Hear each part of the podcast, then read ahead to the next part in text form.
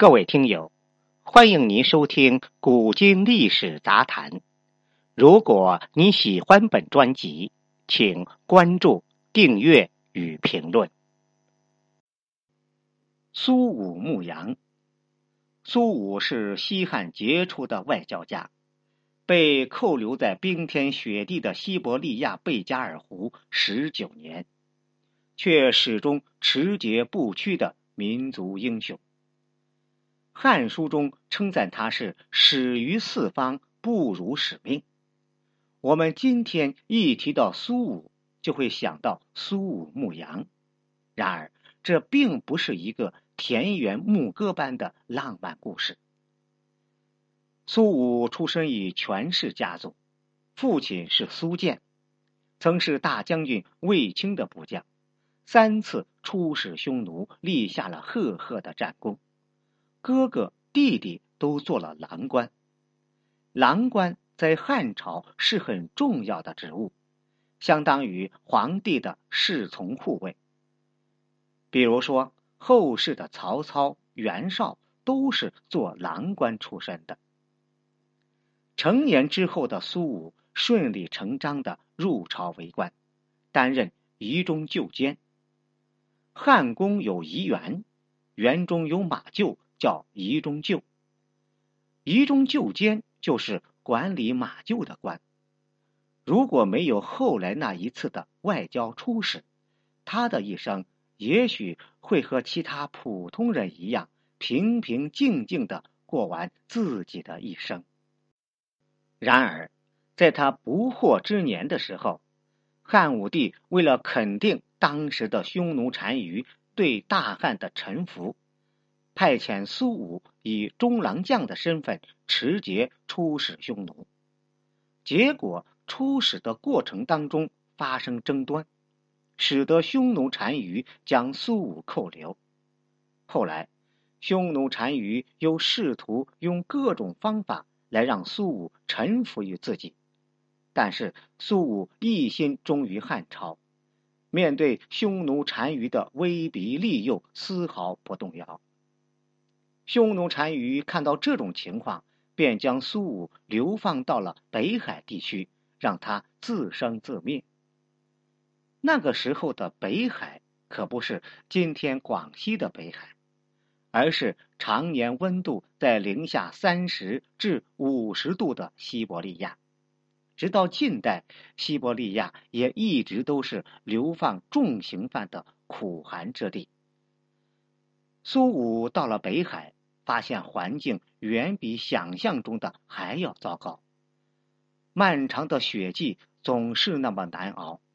其实流放的日子还能够忍受，最难挨的是寂寞，还有对家国亲人的无尽思念。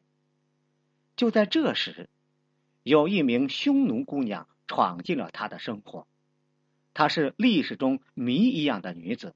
被深埋在历史的长河中。史书上只给他留下只言片语，我们很难还原真实的他的音容笑貌。苏武起初是比较抵触的，毕竟他在长安有一个心心念念的美娇妻，因此苏武毫不犹豫的拒绝了他。匈奴姑娘并不生气。而是将自己对苏武的敬佩、仰慕和打算讲述给了苏武。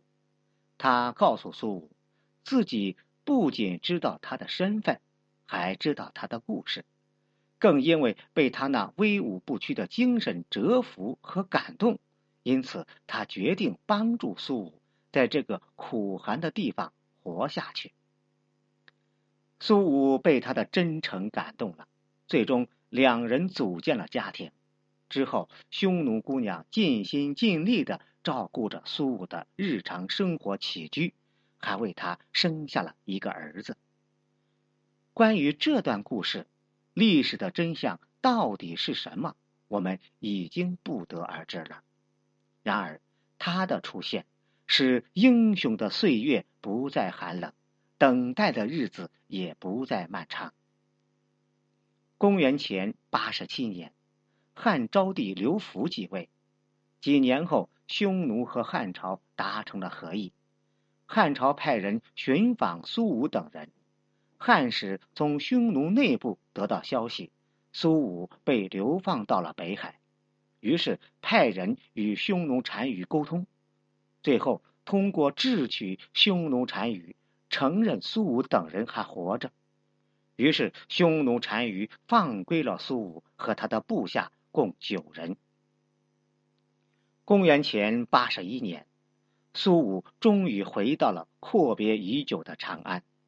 汉昭帝让苏武带一份祭品去拜谒汉武帝元庙，并给了苏武很多的赏赐。